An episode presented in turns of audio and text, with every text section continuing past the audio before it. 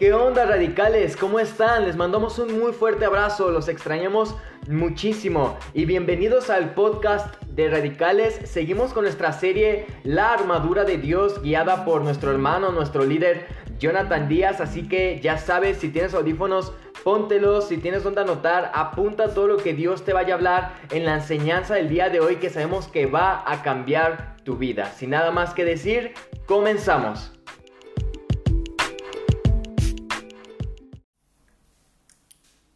¿Qué tal, joven? ¿Cómo estás? Una vez más, te doy la bienvenida a este podcast eh, de radicales, ¿va? Estamos en nuestra serie La armadura de Dios. Este es el tercer tema y el día de hoy vamos a ver el segundo elemento de la armadura de Dios que es la coraza de justicia, ¿va? Comenzamos con una oración, Señor. Te damos gracias, Padre, por el enorme privilegio que nos das a cada uno de estar escuchando este tema, Señor. Sabemos que tú quieres enseñarnos, quieres fortalecernos, quieres instruirnos, Padre, para poder pelear esa buena batalla de la fe como cristianos, como hijos tuyos, Señor, y obtener la victoria, Señor, que tú ya, no nos, nos has dado, Señor. Pongo en tus manos la vida de cada oyente y mi vida y que este tema sea de bendición y edificación a cada uno de nosotros. En el nombre de Jesús. Amén. Va. Eh, si no has escuchado la parte del cinturón de la verdad, es, está muy padre, muy importante. Entonces también aquí haciendo un pequeño paréntesis, si no has escuchado, te invito a que la escuches, va.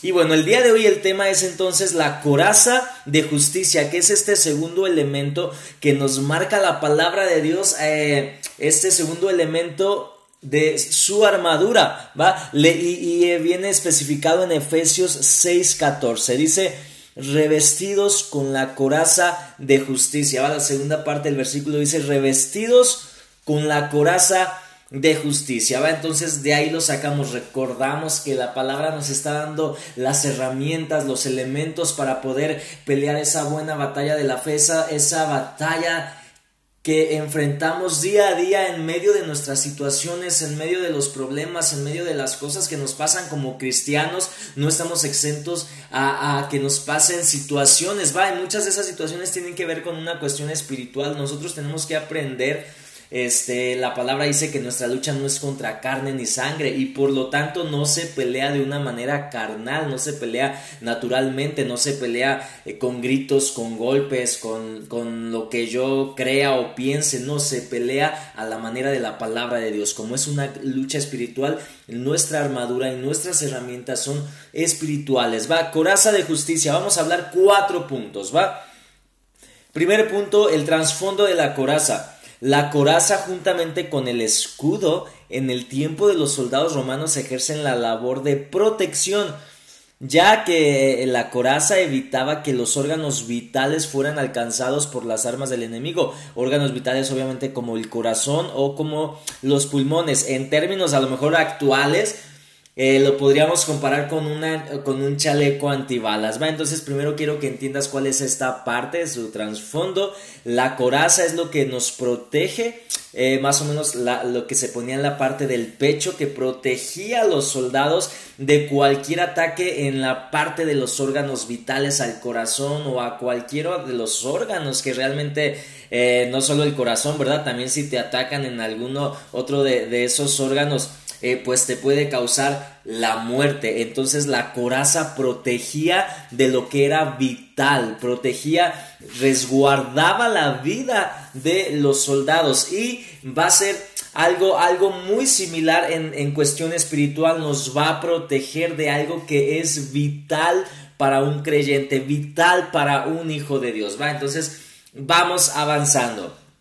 Eh, la coraza de la justicia. Punto número dos, somos justificados. ¿Por qué la coraza de justicia? Ya, ya vimos qué es coraza, pero ¿qué es justicia?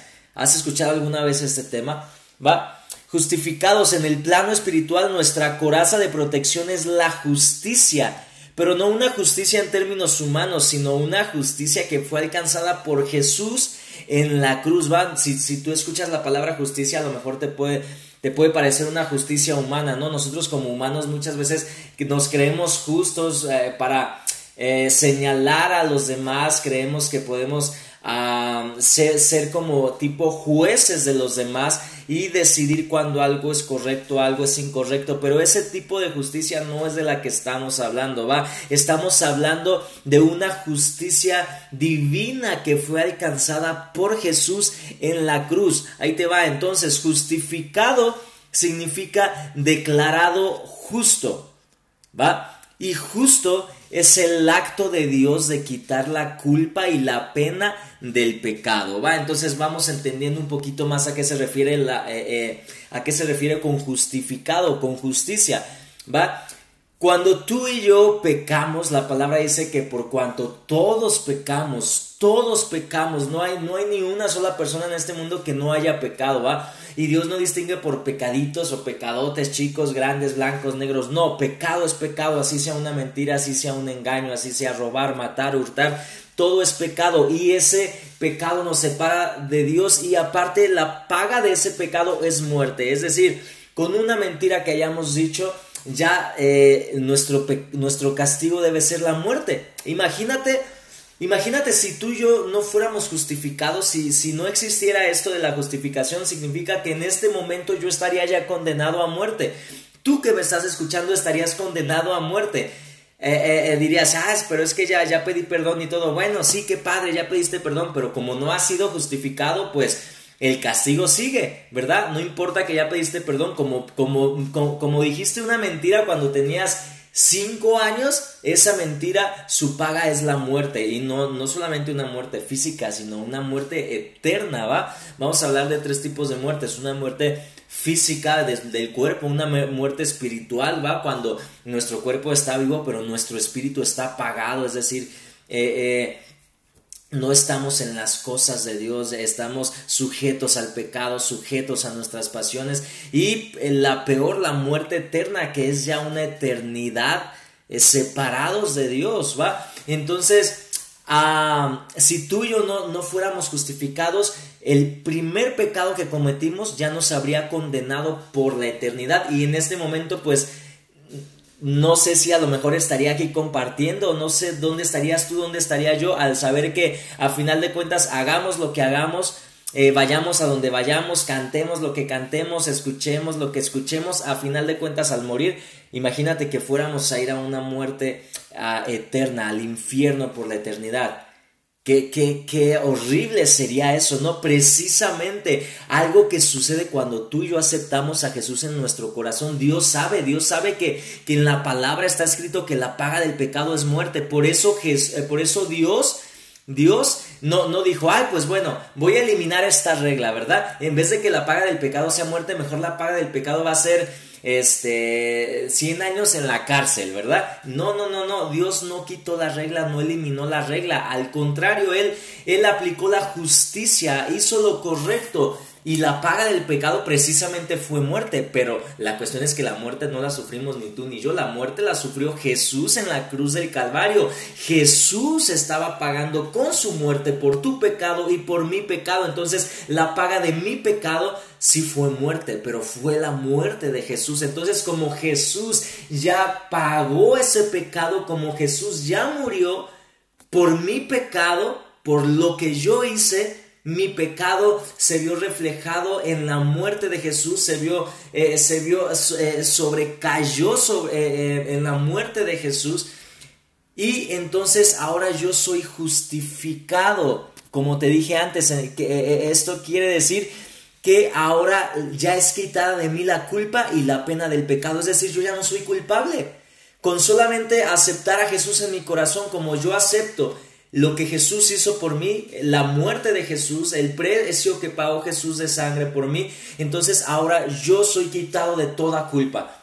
¿Va? Ahora yo ya no soy, yo ya no tengo que pagar por mis pecados, ya lo pagó Jesús. Yo al morir, yo sé que voy a una eternidad con Dios, porque ahora yo soy justificado, ¿va? Yo ya no, eh, ya no tengo culpa y ya no, y ya no soy ah, esclavo del pecado, ya no tengo ninguna pena de muerte sobre mi pecado, porque yo pedí perdón y acepté el sacrificio de Jesús y acepté a Jesús en mi corazón. Soy justificado, soy justificado, ¿va? Su palabra dice en Hechos 13:39, dice, y que de todo aquello que por la ley de Moisés no pudiste ser justificados, va, por la ley no somos justificados. Dice, en Él es justificado todo aquel que cree. ¿En quién es? En Jesús. En Jesús es justificado todo aquel que cree. Entonces, solamente hay un requisito para ser justificado, es creer en Jesús, creer de corazón en Jesús. cuando nosotros aceptamos, recibimos a Jesús en nuestro corazón, somos en ese momento justificados, ¿va? Somos declarados justos, somos, eh, somos declarados inocentes. ¿Va? Ya no hay culpa y ya no hay peso, ya no hay pena de muerte sobre nuestro pecado. Esa es una verdad increíble sobre nuestra vida, ¿va? Por lo tanto, no nos pueden culpar ya de nada, pues alguien ya pagó el precio eh, por adelantado en nuestro lugar, ya nadie te puede eh, culpar, ¿va? El, Satanás no te puede culpar por tu pecado del pasado porque ya Jesús te perdonó. O alguna persona no te puede culpar por, por el pecado del pasado porque Dios, Jesús ya te perdonó. Tú eres declarado justo, ¿va? Y Dios mismo, aunque sabe que pecaste, él, te ve justificado a través de su Hijo, ¿va? Es, es algo increíble, es algo extraordinario que Dios ideó para que pudiéramos estar en su presencia. E, éramos pecadores y estábamos expuestos al pecado por nuestra naturaleza carnal. La muerte tenía derecho sobre nosotros, pues la paga del pecado eh, la paga del pecado es muerte, muerte física, muerte espiritual, muerte eterna, pero ahora al ser justificado me protege de esa muerte, ¿va? Satanás eh, vino a, matar, a hurtar y a destruir. Ahorita vamos a ver un poquito más adelante. Entonces, la coraza es completamente indestructible, ¿va? Nadie, nada puede destruir esa, esa justificación, ¿va? Nada, nada puede destruir, nadie puede llegar y te puede decir, ah, no, este, Dios ya no te perdonó, no, Dios ya no, siempre no te justificó. No, si tú vives, eh, tú vives una vida íntegra, recta delante de Dios, tú eres justificado. Tú eres justificado y nadie puede venir a echarte culpa, nadie puede venir a condenarte. No hay más condenación, dice la palabra, para los que están ahora en Cristo Jesús. No hay más condenación, no hay condenación. Nadie ni nada puede condenarte ahora que has sido justificado. Romanos 5, 17 dice, pues si por la transgresión de uno solo reinó la muerte, mucho más reinará la vida a los que reciben la abundancia de la gracia y del don de la justicia mediante un solo hombre, Jesucristo. En pocas palabras, el hombre tenía que recurrir antes a sacrificios animales con intención de alcanzar justicia, pero todo era temporal y nunca fue suficiente. Hasta que eh, Jesucristo dijo consumado es, en ese momento su sangre derramada se convirtió en la coraza de justicia para nosotros, logrando que así a través de ella todos quienes hayan recibido a Jesús en su corazón y en sus vidas alcancemos la justicia, el perdón de pecados y el derecho a la vida eterna. A través de Jesús somos justificados, va ahí en tu lugar, di a través de Jesús soy justificado, ¿va? Eh, no, no, tienes que sentir nada, no te tienen que temblar las manos, ni sentir eh, mariposas, cosquillas, no, es por fe, es por fe, solo tienes que creer lo que así es, es una realidad, que somos justificados, ¿va? Recordamos que la clase pasada vimos que en el cinturón de la, de la verdad tú aceptabas toda la verdad de la palabra y, la verdad de Jesús. Entonces, esta es una verdad que tú has sido justificado. Número 3, el ataque de Satanás. El ladrón no vino sino para hurtar, matar y destruir, y yo he venido para que tengan vida y para que la tengan en abundancia, dice la palabra de Dios. Satanás vino a matar Satanás quiere matar, como ya te dije, quiere hacer lo posible por matarte espiritualmente, por destruir tu vida espiritual, que espiritualmente estés en pecado, estés, estés esclavizado a tus pasiones, a vicios, a, este mundo, a muchas cosas. Eh, quiere, quiere matar también, si es posible, tu vida. ¿Cuántos, ¿Cuántos vicios no llevan a la muerte? ¿Cuánta violencia no lleva a la muerte? ¿Cuántos suicidios? ¿Cuántos abortos? Satanás, el pecado a final de cuentas no solamente lleva una muerte espiritual, sino termina llevándote a una muerte física, física. Y a final de cuentas, esa, eso que era una muerte espiritual, y después concluyendo una muerte física, por último va a ser una muerte eterna, es decir, una eternidad separado de Dios como ya lo había dicho antes. Para eso vino Satanás,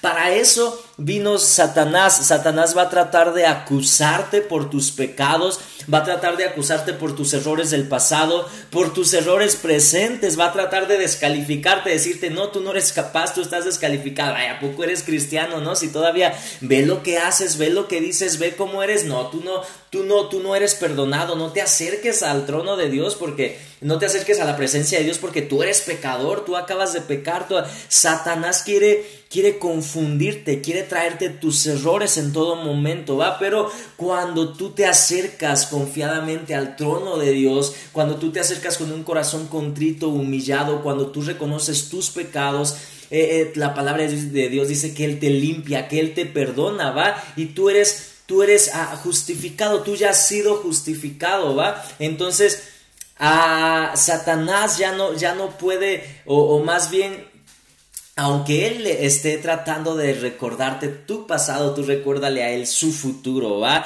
Eso es una frase increíble que un día escuché cuando Satanás te recuerde tu pasado, eh, tú recuérdale su futuro, ¿va? Y y el presente tuyo que ya Jesús te limpió por tus errores pasados, eh, por lo que hiciste antes de conocerle, Él ya te perdonó, Él ya, Él ya te limpió, Él ya te lavó, Él ya te hizo nuevo, ya te hizo un, alguien diferente, alguien transformado. Satanás no puede tocarte, no puede destruirte, va. La coraza está para eso, no. La coraza impide que haya una muerte directa al corazón, a los órganos vitales. Imagínate, si, si, alguien clava una espada sobre, sobre la parte del el pecho es lo más, eh, lo más probable es que muera. Pero si esa parte está protegida, te está protegiendo de la muerte y te está a final de cuentas dando vida. Eso es lo que hace Jesús a través de, de su sacrificio a nosotros. Nos protege de esa muerte eterna, impide que tengamos esa muerte eterna y, y nos trae a vida eterna. Entonces la muerte ya no tiene autoridad sobre nosotros. Y último punto,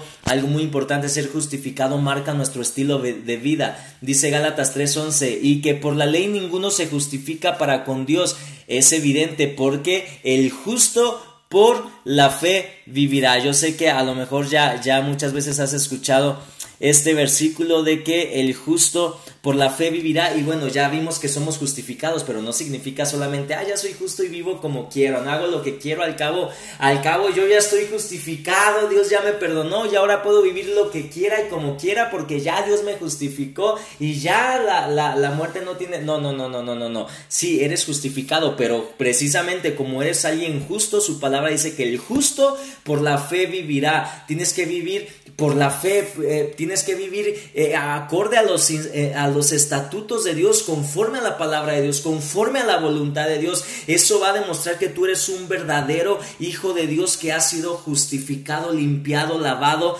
restaurado, transformado, ¿va? No es para que vivas en libertinaje creyendo que como Dios ya te justificó puedes vivir como quieras. No, no, no. Precisamente como Dios te justificó, ahora tú tienes que vivir cuidando, tú tienes que vivir eh, honrando a Dios en temor, eh, en temor de Dios, en temor de la palabra de Dios y obedeciéndole en todo. Es rectitud moral. Eh, tenemos que vivir en justicia. Justicia también significa hacer lo correcto, siempre lo correcto a los ojos de Dios, siempre lo correcto ante la palabra de Dios, ser rectos moralmente. Si creemos en Jesús y llevamos una vida de obediencia y rectitud, tendremos esa coraza que nos protege de el enemigo. Amén. Dios te